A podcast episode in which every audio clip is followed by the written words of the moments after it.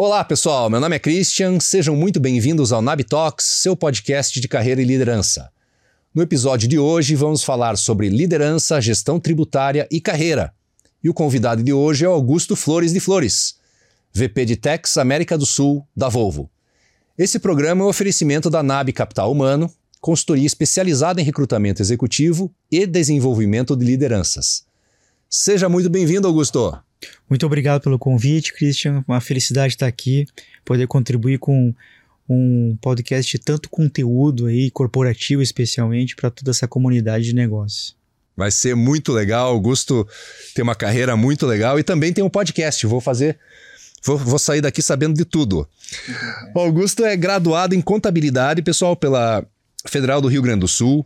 É um executivo com quase 30 anos de experiência destacada na área tributária professor convidado em cursos de graduação e pós-graduação, palestrante, mentor, escritor e articulista, sempre tratando da, do tema gestão tributária num contexto de liderança, comunicação, negociação, pensamento crítico, estratégia e transformação digital. Em 2021, foi agraciado com o prêmio Profissional Mérito ANEFAC, na categoria Tributos. É autor do livro Manicômio Tributário, Reflexões de um Sobrevivente, e coautor do livro Descomplicando a Gestão Tributária na Era Digital Uma Visão Corporativa Aplicada. É host do podcast Manicômio Tributário, onde semanalmente entrevista grandes nomes do mainstream tributário e de negócios brasileiro. Antes de mais nada, Augusto, como é que você consegue tempo para fazer tudo isso, cara? Agenda. Eu, eu aprendi isso aí durante a pandemia, acredita? Eu realmente é, andava muito frustrado lá por 2019, início de 2020, com a minha agenda. Eu estava sedentário, não fazia exercício, tava. E aí eu fiz uma mentoria, contratei uma mentoria e contratei um profissional super de São Paulo, um cara VP comercial de um grande varejista de São Paulo e que corria outra maratona. E aí eu chamei ele e falei: olha, eu queria. Primeira pergunta que eu queria saber: você tem uma responsabilidade semelhante aí à minha, mas só que você corre ultramaratona e eu não. me explica como é que é isso. E aí ele me explicou ali como é que ele fazia, me explicou uma teoria que ele tem lá de roda da vida, onde se equilibra ali realmente a sua agenda entre família, trabalho, saúde, etc. E desde então eu, eu realmente funcionei muito bem com isso, acordo 5 da manhã, diariamente eu para academia, faço natação, pilates, musculação, leio, escrevo e faço esse monte de coisa. Então acho que dá para sempre fui muito intenso nas coisas que eu fazia, mas eu acho que eu consegui equilibrar um pouco melhor isso ó, depois dessa, dessa mentoria, até que eu me tornei mentor, né? Olha que legal e sensacional, né? A questão de organizar e priorizar, né? Exatamente. Muito legal. Augusto, conta um pouco da tua carreira. Eu me formei em 98, né? Fiz ciências contábeis na Federal do Rio Grande do Sul. Na época eu não sabia muito bem o que, que eu queria fazer, se eu fazia administração, direito, enfim, eu acabei fazendo contábeis por influência de um amigo de infância, que um dia me disse, Augusto, todas as empresas têm que ter um contador. E eu, estudando um pouco aquele antigo guia do estudante da editora Abril, eu achei que o curso de contabilidade ele tinha uma fortaleza técnica importante, umas prerrogativas como perícia, auditoria, e ele também podia atuar na gestão, né? E também tinha noções de, de economia. Economia depois acabei fazendo também. E, e aí comecei o curso como todo estudante ali novo, sem saber o que fazer, até que você começa a perceber no diretor acadêmico aqueles colegas vindo de terno e gravata, o que, que é isso? Trabalho em auditoria. Uhum. E aí eu ingresso na auditoria ali no, por volta do quinto semestre, de faculdade, fiz alguns estágios antes na Federação das Indústrias, passei ali um ano e meio mais ou menos fazendo estágio. Aí ingresso na auditoria, passo três anos ali. Aí num projeto de due diligence, eu percebi, Christian, que é, a turma de techs, a consultoria tributária, atraía mais atenção assim dos clientes do que a auditoria. A auditoria era mais hostilizada, parece que a auditoria estava sempre jogando contra, né? fiscalizando, e de fato não, não deixa de ser isso. E a consultoria tinha muito mais um apelo assim de estratégia, de parceria, de levar oportunidades. Aí eu mudo para consultoria tributária. Isso foi ali em 99 e fiquei na consultoria até 2009, muito feliz, sempre quis ser sócio de Big Four, até que num dado momento é, teve um programa de intercâmbio na empresa que eu trabalhava na época só que isso acabou sendo, sendo interrompido pelo, pela crise do subprime. Uhum. E aí eu fiquei muito frustrado porque eu pensei, poxa, eu já tinha feito dois ESL no exterior, investido bastante no inglês, já estava com inglês mais ou menos, mas eu não praticava quando eu voltava, né? Tinha poucos, atuava no escritório de Porto Alegre. É diferente de São Paulo quando você fala ali bastante inglês com várias multinacionais. E aí é, eu recebo uma oportunidade, uma, uma ligação de uma headhunter de São Paulo, com um projeto muito bacana. Era a Renault na época. Então eu acabei sendo convidado para vir para trabalhar na Renault. A minha chefe na ocasião era uma italiana que residia e trabalhava em Paris, portanto ia usar bastante o inglês o dia todo. Né? E ali eu fiquei três anos, três anos e meio, até que fui convidado para ingressar no grupo Packer, né? Trouxe a marca DAF Trucks para o Brasil. Fui o primeiro brasileiro contratado por eles na época. Foi um projeto muito bacana, um greenfield, tinha que explicar para norte-americano, inglês e indiano que implementavam ali SAP como é que funcionavam as funções tributárias, maquete tributária, cálculo de imposto, etc, substituição tributária. Uma complexidade Exatamente. Nesse período, fui morar em Ponta Grossa, né, aqui a 100 km de Curitiba. Então a Renault me trouxe para Curitiba, a Packard me levou para Ponta Grossa. Fiquei três anos e pouquinho lá, foi excelente, aprendi bastante, trabalhei com gente muito boa. Até que eu percebi ali que, que realmente eu, eu gosto mais de capital do que de interior. Assim, foi muito boa a vida que eu tive lá, foi do ponto de vista familiar foi excelente, mas eu gosto de capital, eu gosto de, de uma vida mais agitada. Aí fui para São Paulo, fui trabalhar na Dreyfus, num, num turnaround, é, na Biosev, que era uma divisão de sugarcane, uma empresa, inclusive companhia aberta na época, depois comprada pela Raizen. Fiquei dois anos e pouco lá, foi bacana também, aprendi bastante. Conheci São Paulo, aquela coisa de estar tá na Faria Lima ali, aquele nervosismo todo, trabalhar 12, 14, 15 horas por dia. A empresa tinha várias operações ali no Brasil, usinas, 11 usinas espalhadas por Mato Grosso, São Paulo, Ribeirão Preto, ali Minas, Nordeste também, e era controlada por uma, por uma holding suíça. E num dado momento é, veio o convite da Volvo, é, em meados ali de março, fevereiro, março. É, eu já vinha de uma carreira de automotivo, a Volvo sempre foi uma, uma empresa muito bem conceituada, né? um great place to work. Exato. E era um projeto muito bacana, bem estratégico para entrar no grupo como um, um, head de strategic planning, né? de, de, de techs. É, e deu certo, então em 2017 eu, eu entro na, na Volvo com essa responsabilidade. Em 2019 a gente faz um carve-out de uma, uma divisão nossa de de máquinas, de, de yellow machines. Uhum. Com isso, um pedaço da estrutura de tax vai para essa, essa empresa cindida e eu assumo ali a área tributária toda com compliance também. E, e aí, por essas coincidências, enfim, essas coisas que têm acontecido na, na, na vida, quatro, cinco meses depois, um, um executivo norte-americano que liderava a América Latina e se aposenta. E aí o meu chefe me convida para assumir essa cadeira como vice-presidente. De lá para cá, é, acabei assumindo também a parte de contencioso. Uhum. Então a gente hoje tem uma, um departamento tributário que eu chamo end-to-end, -end, né? A gente planeja, a gente idealiza novos negócios, é, maquetes tributárias, enfim, vários, várias questões que envolvem né, a questão tributária. A gente tem o compliance, que é o coração, é a operação né, da, da de qualquer área tributária, onde as coisas acontecem. E eu costumo dizer que quando as coisas não dão tão certo, ou quando o físico entende que a nossa interpretação não é a mais adequada, a gente tem o controversy, né, para buscar assessoria legal, buscar consultoria e poder defender os interesses da empresa nas esferas administrativas aí e judicial. Né?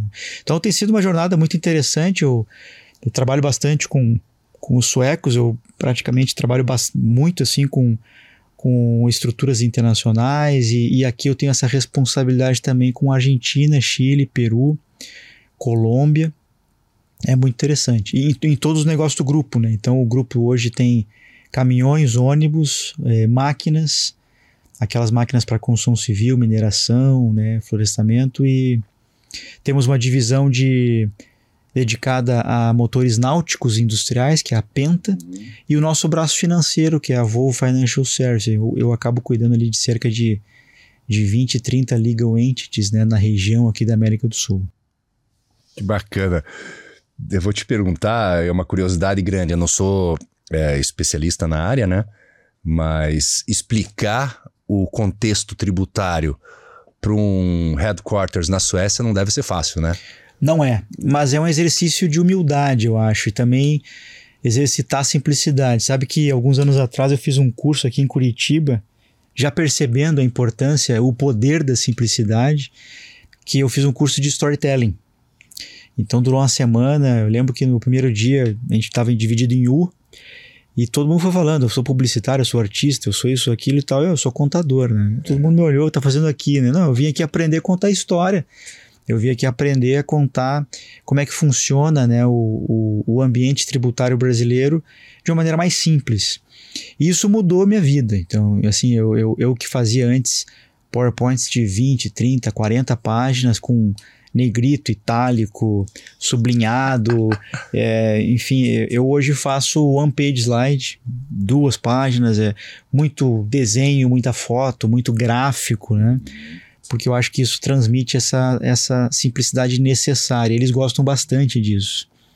Então acho que a senha é, é a gente transmitir simplicidade. Eu acho que o, existem dois tipos de gestores tributários, né? Aqueles que, que, que realmente investem muito em se autoafirmar, como eu sei bastante, eu sou um erudito da área tributária, e tá tudo bem, vai seguir a carreira dele, vai, vai ter o seu sucesso e tem aqueles que procuram fazer é, essa, às vezes, né, da tecla SAP, né, de, de fazer essa tradução é, para a linguagem dos negócios. Né? Então, eu, você tem uma ideia, às vezes, um assunto tributário, eu tenho uma apresentação para fazer para o comercial, eu tenho uma outra que é para o pessoal da engenharia, eu tenho uma outra que é o pessoal de finanças, eu tenho uma outra que é para o meu chefe, e eu tenho uma outra um pouco mais detalhada para discutir com com o time de techs, né? Então, acho importante a gente orientar a nossa comunicação sempre com a audiência. Isso dá bastante resultado na área tributária.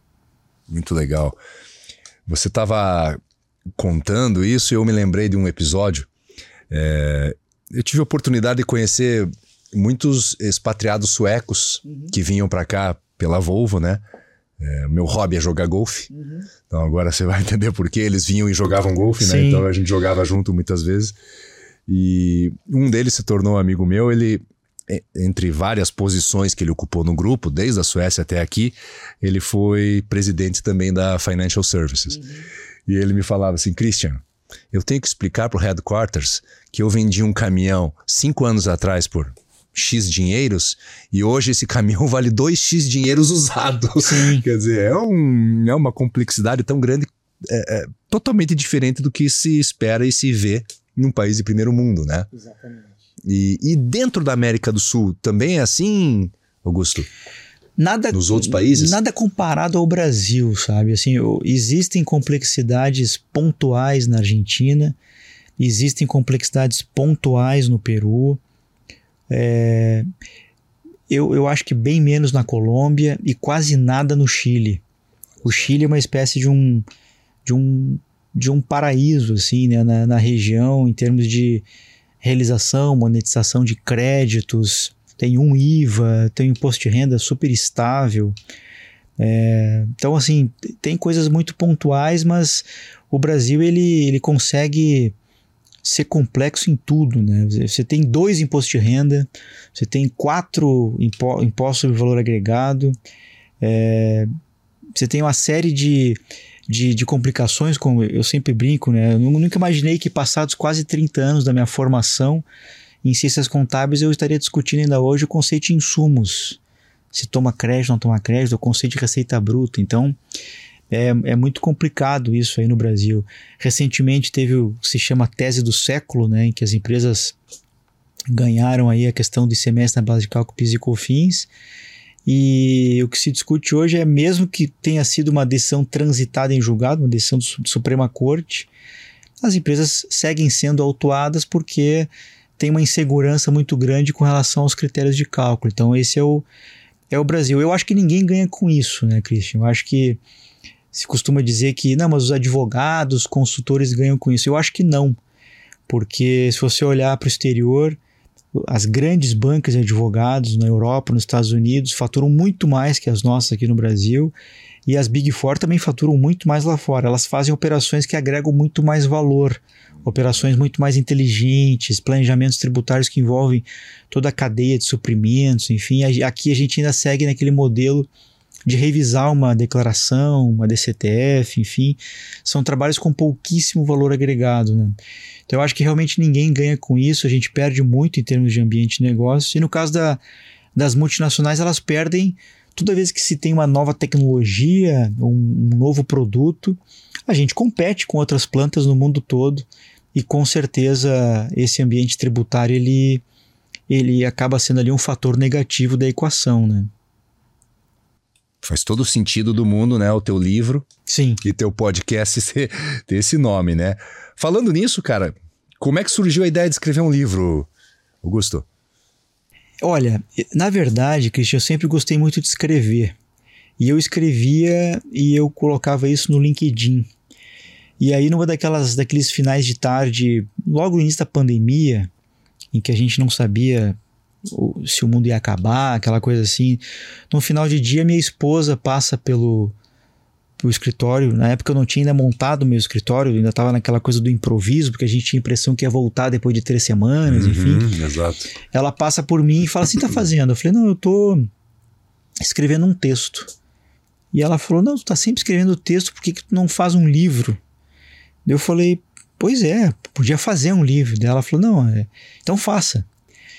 E aí eu comecei a procurar a editora, né? E, e aí encontrei uma editora aqui do Paraná, inclusive. Reuni alguns textos, fiz uma curadoria, reuni acho que, sei lá, 50 e poucos textos, 60 textos. E aí isso se tornou o manicômio tributário, que é um ali dividido entre ambiente de negócios, uhum. é, pessoas, gestão e o futuro né, da, da gestão tributária no Brasil. E ali tem algumas reflexões, é um livro bem assim de, de iniciante, mas muito didático, muito, as pessoas gostam muito pela simplicidade da, da linguagem.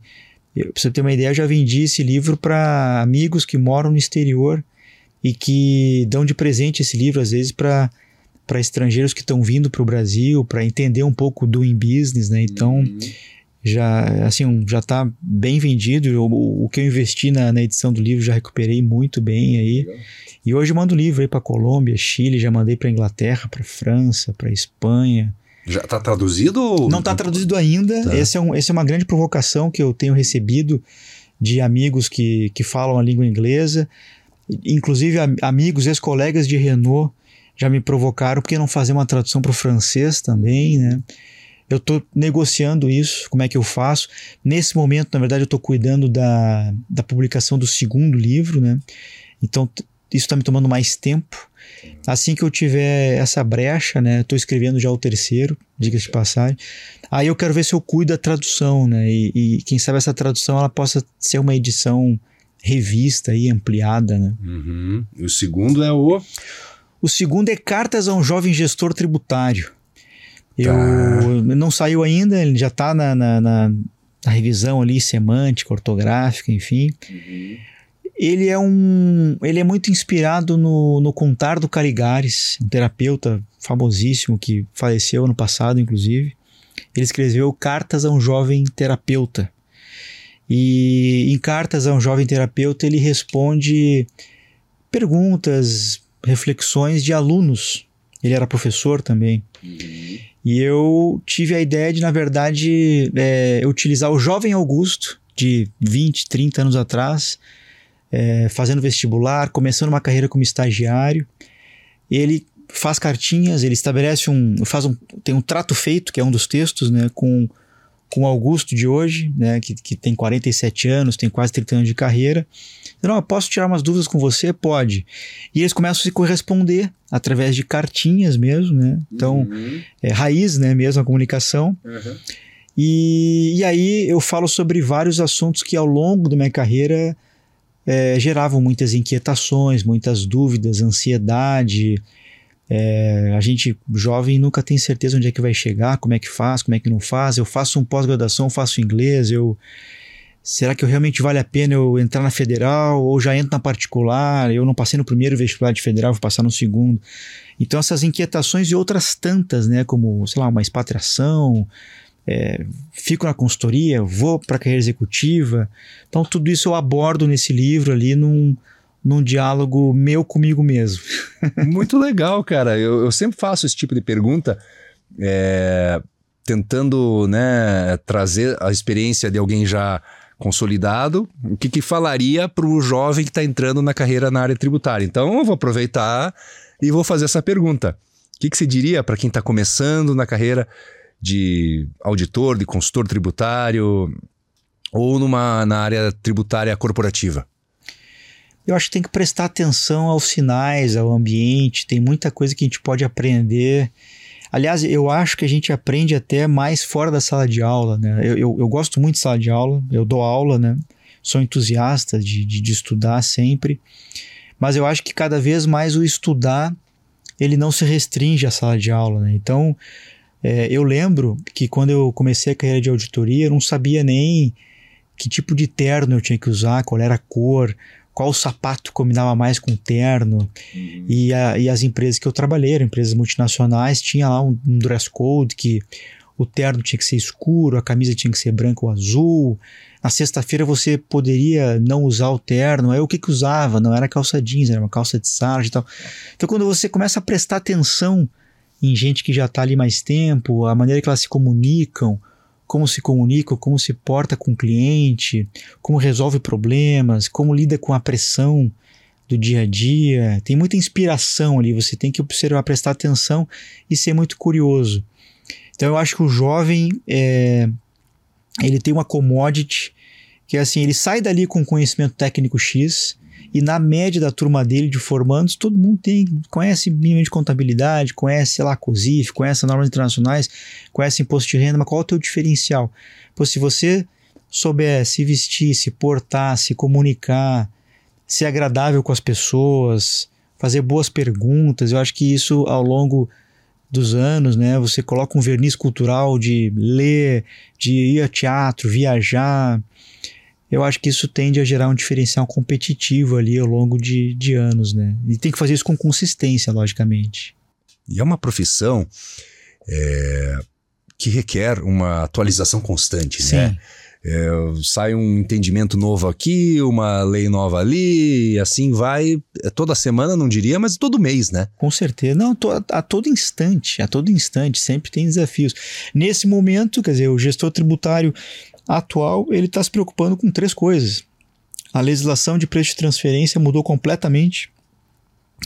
A gente está na iminência de aprovar uma reforma tributária e na iminência de ter de volta aí a tributação dos dividendos. É, esse primeiro tópico que eu falei, de preço de transferência, ele é talvez o grande vetor de gestão na alocação de margem de qualquer multinacional. Então, se a gente não prestar atenção nisso que está acontecendo, tomar decisões, entender bem o negócio, fazer análise de riscos, funções, ativos, você tem um grande problema pela frente. Né? Isso tem que ser implementado já em 24. Algumas empresas tendem a implementar isso em 2023. É, mas é, é, é, bem importante. Então, só esse ano já tem grandes questões aí na ordem do dia. A reforma tributária ela deve demorar aí, em termos de período de transição, 10 anos. Né? Nossa. Ou seja, é, é, eu vejo muita gente falando assim da empregabilidade do profissional de techs, mas não é só isso. Eu acho que o profissional de techs ele hoje tem uma oportunidade ímpar de sair da, do seu feudo ali, né, do seu silo e trabalhar mais com tesouraria, com finanças, com compras, com operações, com logística e agregar valor ao negócio em várias outras frentes. Né? Eu acho que o grande gestor tributário tem que ter essa visão aí mais holística da organização. Bacana. E essa questão de tributação de dividendos? Que também e... é muito polêmico, já foi já tentaram muitas vezes, né? Muitas. Veja, é, eu, eu, eu com esse curso que eu fiz de, de, de storytelling, eu vejo muita narrativa, né, assim, na, na imprensa, né? Você consegue defender qualquer ponto, é, dependendo da habilidade da pessoa ali com o media training, você você sai da, dessa conversa apaixonado pela tributação dos dividendos ou odiando ela, né? Mas a verdade completa é que quando dizem que o, só o Brasil e a Estônia não, não tributam dividendos no mundo, é uma verdade. Mas ninguém fala que a, a tributação sobre a renda no mundo hoje está muito mais próximo de 20%, 18%, é, do que 34% que é no Brasil. Então, assim, Christian, objetivamente, é, pode vir a tributação de dividendos, não tem problema. É, mas tem que vir com uma redução aí, né, da alíquota de imposto de renda. Né? Se, se vier só a tributação dos dividendos, eu acho que aí sim a gente tem um problema de, de carga tributária, cria um problema assim, de ambiente de negócio. Sabe-se bem que, que, que essa, esse tipo de medida da tributação dos dividendos, o governo quer pegar muito muita questão assim de pejotização, de médicos, de advogados, de profissionais liberais que acabam tributando pouquíssimo ali a pessoa física e tem realmente benefícios quando tem uma empresa no simples ou no presumido, né? Uhum. É, mas tem que tomar muito cuidado com isso, quer dizer, não, não dá para mirar nisso e, e, prejudicar todo um ambiente de negócio que nesse momento passa aí por disrupções né, tecnológicas. Então o Brasil não pode perder também oportunidades de, de, de poder atrair né, essa, essa nova onda tecnológica e, e uma medida dessas aplicada de forma irresponsável pode trazer isso né, para o nosso ambiente econômico. Você falou em tecnológica, me veio uma pergunta aqui, até não sei se tinha preparado ela. Qual é o impacto da inteligência artificial no dia a dia de um departamento tributário de uma empresa? Porque hoje, pelo menos assim na, nas, nas minhas atividades como professor, palestrante ou consultor, é, muitas atividades a gente consegue fazer, ou pelo menos iniciar, via inteligência artificial. Uhum. Imagino que para vocês também. Sim. Comenta, por favor. Eu acho que a gente não tem ainda a dimensão total, a gente está descobrindo isso, né, com muita humildade. Por exemplo, é, o, que, o que se fala muito, você hoje vai contratar alguém, você consegue ali ter algumas pistas de um job description com a inteligência artificial. Uhum. Você consegue ter algumas pistas de um escopo de trabalho de revisão de imposto de renda, PIS e COFINS através de inteligência artificial. Você consegue ter pistas de um contrato através de inteligência artificial, mas isso ainda é muito pouco. Eu acho que dentro desse contexto todo de transformação digital, né, disso que a gente está falando, eu acho que a, a área tributária que se preze hoje está atento a isso, com grandes ferramentas de, de dashboard, de robotização, de, de, de double check, como um Alteryx, por exemplo, que, que podem reduzir ali milhares de horas que você investe no ano em rotinas fiscais por minutos ou até segundos. Né?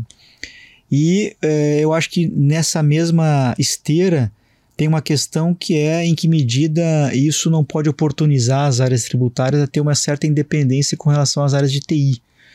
É, hoje você pega ali uma organização que produz carros, ou per, poderia ser perfume, ou que vende roupas. O core business não é área tributária. Core business é, respectivamente, carro, perfume e roupa. Né? Uhum. Então você tem que ter essa otimização ali. Né? Como é que você busca isso? E, e, e quando você tem ali duas otimizações de sistemas para fazer, uma do comercial, né, do core business e outra de uma atividade meio como era tributária, a gente já sabe quem é que ganha esse jogo. Só que a área tributária ela tem é, requerimentos legais para cumprir, prazos com o governo. Né? Então, o que tem se discutido muito hoje é que se dentro de uma área tributária você não deveria ter uma área de TI é, para dar suporte às demandas específicas da área tributária. Então ali você tem de tudo, você tem é, tanto essa questão de robotização, quanto um double check tool, comentei, como um dashboard de informações que você periodicamente tem que reportar, como indicadores financeiros, tributários, de carga tributária, e que hoje, se você tiver boas ferramentas, se conecta lá no, no mainframe e ao apertar de um botão está tudo preenchido, você não precisa nem apertar no botão. A gente está testando um modelinho de, de tributação, carga tributária por estados, é, comparação com países, que eu acho que faz todo sentido a gente estar tá atento a isso aí. Né? Então, acho que tem muita coisa pela frente, a gente está aprendendo. Na Volvo a gente se sente no início dessa jornada, aprendendo com muita gente boa aí que está na nossa frente. Mas, de novo, acho que o exercício de humildade, ele ele pode nos trazer boas surpresas com, com a inteligência artificial, com toda certeza. Legal, cara. E o futuro do departamento tributário, principalmente no Brasil, como é que você vê, Augusto? Eu tenho uma visão, Christian, que o, o área tributária ela, ela tem que se aproximar cada vez mais dos negócios. Né? Então, veja você que alguns ramos de indústria tem o que se chama do business partner, né? Tem o HR business partner. Uhum. Você tem as controlarias dedicadas ao corporativo, à indústria, à engenharia, ao RH. E o que eu tenho questionado e, e, refletido bastante sobre isso é em que medida você não deveria ter um, um, um tax BP, né? um, um profissional de tax também com parceiro de negócio. Imagine a rotina, por exemplo, de um comprador que numa mudança tributária X, é, o fornecedor diz, ó, oh, com essa mudança aqui eu preciso aumentar o custo ali em 3%, em 5%. Será que o comprador entende a legislação tributária de, um, de uma maneira a poder dizer que sim, dizer que não, dizer que não faz sentido aquilo ali? Nem sempre, né? Quer dizer, fora isso, existem uma série de, de, de possibilidades no, no ambiente tributário brasileiro que você pode desonerar a cadeia de suprimentos, comprar sem o, o, a tributação, caso de exportadores, PIS e COFINS, enfim, CMST, regimes especiais. Então, acho que faz todo sentido você ter, por exemplo, alguém da área tributária trabalhando junto com a área de compras, trabalhando com a área de logística, trabalhando com a área de customs. É, e, e, e, acho que essa é uma tendência, ou seja, a área tributária trabalhando cada vez mais é, junto com o negócio, como parte do negócio. Né? uma, uma, uma, uma precificação que está lá no comercial, o que, que tem de imposto ali, calculado por dentro, por fora. Então eu acho que a área tributária ela tem cada vez mais sair da sua salinha climatizada, com ar-condicionado, com a Montblanc no bolso, com aquela, com aquela camisa com a bordadinha ali com as iniciais, e ir para a operação, né? para o comercial, visitar cliente, pedir para estar tá junto ali com em discussões de novos produtos, novos processos, novos projetos. Né? Eu acho, eu acredito muito que o gestor tributário cada vez mais plugando essa inteligência ao negócio na ponta. Né? Que legal. Imagino também que é, vão surgir muitas soluções de tecnologia para fazer isso, né? Sim. Às vezes um sistema X que apoia o comprador na hora dele fazer os orçamentos e já meio que adeque a, a, o preço de custo ao que realmente vai vai trazer de, de, de encargo para o negócio, para o produto final? De certa forma, isso já existe, já tem muita empresa trabalhando com isso, é, empresas de, de com gestão de, de PIS e COFINS, com gestão de créditos fiscais, com gestão de incentivos fiscais. É, hoje, por exemplo, um, você vai fazer um, um, estudo de site selection, é um novo negócio no Brasil. É, já tem empresas que têm estudo mapeado, qual é o incentivo que tem aqui e ali. Será que esse incentivo é suficiente para offsetar o, o que não se tem de infraestrutura, por exemplo? Porque, veja, eu escrevi isso no meu livro, né, no Malecom Tributário. Por muitos, muito tempo é, se disse, se vendeu a ideia, acho que equivocada, de que é, incentivos fiscais definem né, uma decisão de investimento. E eu não acho que seja é, uma verdade completa. Eu acho que é um, é um pedaço da verdade. A gente sabe que quando você decide ali onde investir, você quer saber onde é que está a mão de obra, onde é que está o seu cliente, onde é que está o seu fornecedor, se a infraestrutura é boa, rodoviária, ferroviária, navio, avião, tem um bom aeroporto, se tem mão de obra qualificada, se tem boas universidades, se tem um bom nível de vida para funcionários que vão morar naquela cidade, não é só o incentivo. Né? Então eu acho que o, já, já tem muita ferramenta como essa, né? Uhum. E, e aí eu acho que é uma, é uma combinação muito boa do, do, do people com o tech, né? A gente fala muito isso lá na Volvo, né? É, more tech, more touch. Né? A gente, a gente é, acha, a gente acredita muito que a tecnologia tem para nos, nos ajudar naquilo que é mais repetitivo, rotineiro, é, mas a gente vai continuar com a, com a inteligência humana, com a sensibilidade, com. A gente sabe que mesmo a economia não é uma ciência ali tão exata, né? E, e, e o tributário muito menos. Então acredito muito nesse mix né, de, do, do human com, com o tech. Isso acho que vai continuar prevalecendo. Bacana, cara. Gusto, deixa umas indicações de livros aí. Você se desenvolveu, você não é só um cara ou nem é, talvez mais, né? Um cara técnico apenas, né? Você virou um gestor de pessoas, né? Lidera um, com certeza um grupo enorme de pessoas, vice-presidente de uma empresa super importante, talvez uma das mais importantes aqui da região sul. Fala um pouquinho sobre isso. Como é que você se desenvolveu como líder de pessoas? Eu acho que prestando atenção. Eu, eu, eu já tive, Christian, é, bons chefes e, e, e, e chefes horrorosos. E eu costumo dizer que eu aprendi com todos eles. Aprendi o que fazer, aprendi o que não fazer. Aprendi que o, o chefe bom, o líder bom, às vezes é, ele é ruim, ele é alguma coisa. Todo mundo é humano, né? E então eu aprendi muito observando, prestando atenção. Esse livro que eu que eu tô para publicar, ele me trouxe muitas reflexões, como é que eu me sentia naquele momento, né? Será que desde cedo você valorizava o feedback, né? Aquela frase, o feedback é um presente. Uhum. Né? Eu não, no início eu não gostava de ser criticado, é normal, né? E, e, mesmo hoje, aquele primeiro impacto é, puxa vida, né? Podia ter sido melhor, poxa, pegou pesado nisso, mas o feedback de fato é um presente. É, então eu, eu acho que o primeiro ponto, assim, eu prestei muita atenção nas lideranças com as quais eu trabalhei ao longo desses 28 anos. Eu gosto muito de ler. Eu leio, eu chego a ler falava da roda da vida, do equilíbrio, mas eu já cheguei a ler 80 livros por ano, né? Hoje eu leio ali, quem sabe, 35, não sei, 35 livros, 40 livros, é, que é muito ainda em relação à média, mas bem menos que eu já li. E aí, lógico, tem livros que eu fui eu fui me inspirando também, né, em vários líderes, como a biografia do Churchill, você pega ali a biografia do Steve Jobs, você pega Hoje de manhã na Volvo, por exemplo, a gente estava fazendo um encontro literário.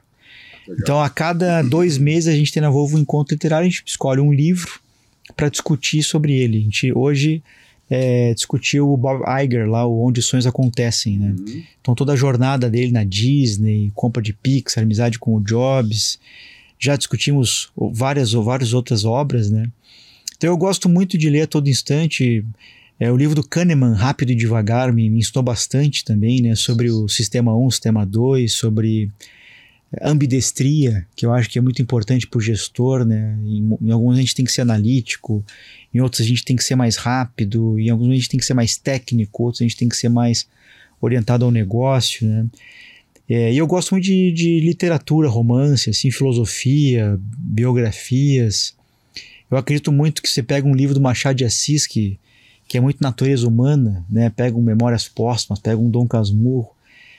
É, aquilo ali é gestão, porque é gente, uhum. né? Então eu, eu costumo brincar às vezes, é lógico que tem uma pitadinha de exagero, que talvez Machado, talvez Shakespeare ensine mais do que Jack Welch, do que, né? Porque se, é aquela coisa que o Simon Sinek diz, né? Se você é, tem um negócio, você tem pessoas e você tem que gostar de pessoas. Se você não entende, não gosta de tratar com pessoas, você não entende nada de negócio, né? Então eu procuro ter também um equilíbrio nessa curadoria literária, né? De, de, de, ler muito também sobre comunicação, sobre antropologia. Então isso me, me traz esse repertório, assim, de, de poder dividir com as pessoas e levar para uma grande empresa uma oportunidade das pessoas lerem. Né? Veja que primeiro ano desse projeto, um colaborador chegou para mim e falou: Augusto, eu não lia nada. Né? E esse ano eu li três livros. Então, assim, poxa, é sensacional, né? O que, que isso traz de ganho para um time que começa a ter mais cultura, com isso começa a se comunicar melhor, escrever melhor os e-mails, se posicionar melhor. Uhum. E nesse tipo de encontro a gente está ao redor de uma mesa, todos falam, então as pessoas começam a falar melhor em público, né? Então, acho que, que compartilhar conhecimento, acho que eu sempre acreditei muito nisso, né? Que o, o, o conhecimento é para ser compartilhado, e lógico que quando você prepara gente boa, você tem essa condição né, de, de, de poder é, ter outros voos, outras oportunidades. Né? Muito legal, muito legal.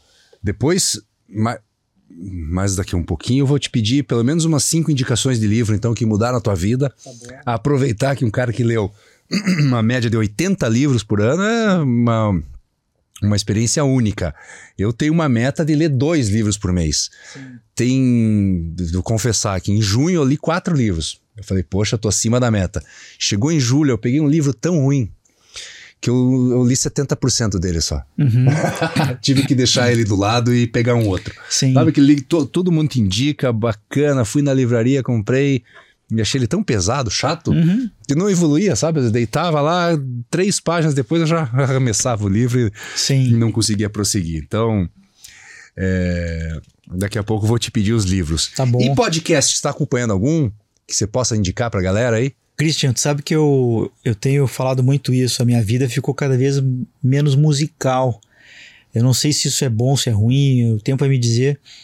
Eu, no trânsito até a Volvo, voltando a Volvo, levando minha filha no colégio, buscando, eu, eu tô ouvindo podcast, né?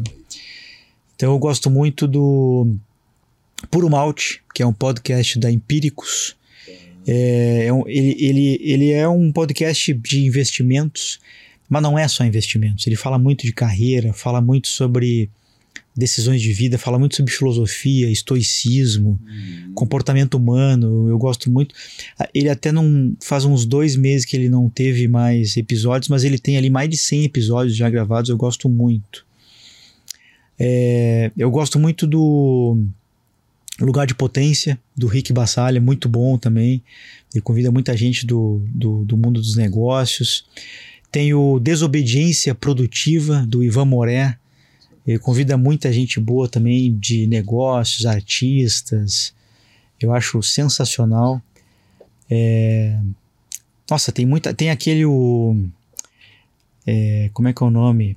A gente vai se falando, que é de uma escritora. Agora vou- vai me fugir o nome dela. É, tem o Elefantes na Neblina, que é muito bom, que é um podcast é, de três, quatro amigos que conversa sobre vários assuntos. Existência humana, sobre medos, sobre ansiedade, sobre depressão. Então eu, eu gosto de, de, de, de variar bastante coisa. Uhum. Geralmente eu não ouço muita coisa assim técnica, eu gosto de, eu gosto de business e natureza humana, psicologia, literatura, de vez em quando ouço algumas coisas, é por aí. Ah, vamos emendar então agora com os livros, cara. Tem muita coisa boa, né? Eu, eu citei aqui o, o Kahneman, tem o livro do Ray Dalio, Princípios, eu acho sensacional, eu adorei aquele livro, tem gente que tem algumas críticas, mas eu gostei muito, tem o, o do, do Rony Meisler, da Reserva, que é Rebeldes Tem Asas lá, né? Que é, é sensacional, um livro assim de gestão assim maravilhoso. Tem um livro de um cara chamado Adriano Silva que se chama O Executivo Sincero.